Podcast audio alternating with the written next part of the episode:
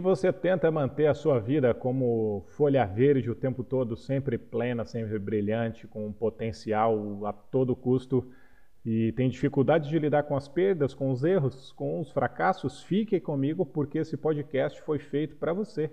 Você não é folha verde o tempo todo. Ao olharmos para a natureza, podemos perceber isso. Podemos perceber que as coisas vivas estão sempre em transição de um estado para o outro, e você é uma coisa viva, sua vida é uma coisa viva ou não. No chão você tem uma folha seca, em tons amarelados, que acabou de cair.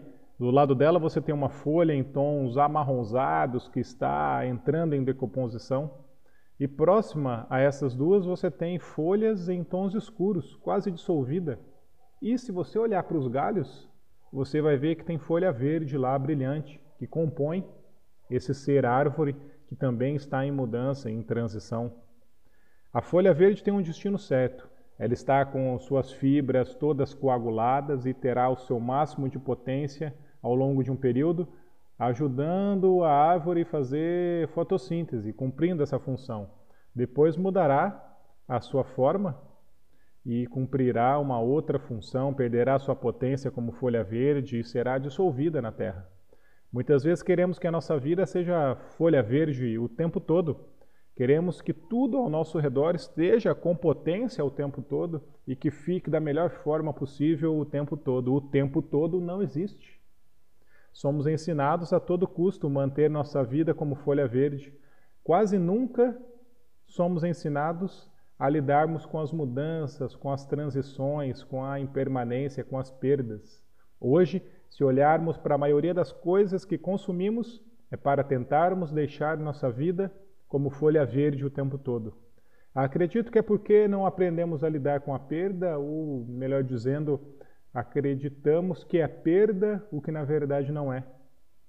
Em uma visão macro e sistêmica, podemos perceber que após a folha verde cumprir sua potência como folha verde, ela perde sua potência, sua forma e sua função como folha verde, mas expressa uma outra potência, de uma outra forma e uma outra função como folha amarelada, cobrir o solo e gerar assim mais umidade para as raízes, ao deixar de cumprir sua potência como folha amarelada, ela irá cumprir uma outra potência, uma nova forma e uma nova função como folha amarronzada, folha seca, que serve de abrigo para pequenos insetos, território de fungos, e por fim, ou não, expressará ainda outra potência, forma e função como folha em decomposição, servindo de nutrientes para os organismos que vivem no solo, ou seja, não existe perda na natureza, somente mudança de potência, forma e função.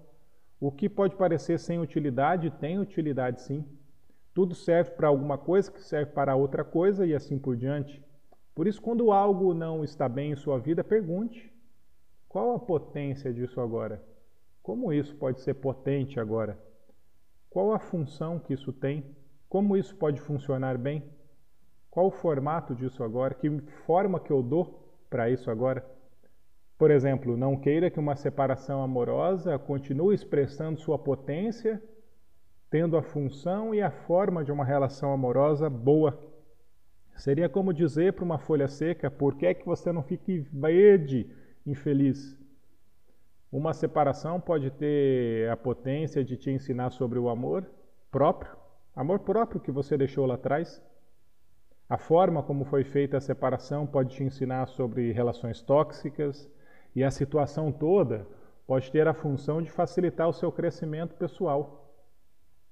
Não peça para uma criança, por exemplo, assumir compromissos que até um adulto tem dificuldade de assumir.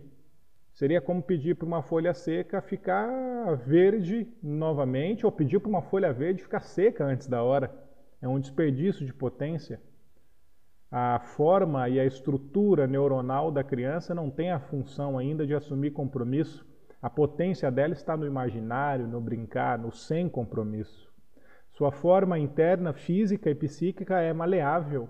Sua função é trazer o novo para o mundo. Veja, potência, forma e função. Ao longo da vida, tudo se transforma e muda sua potência, forma e função.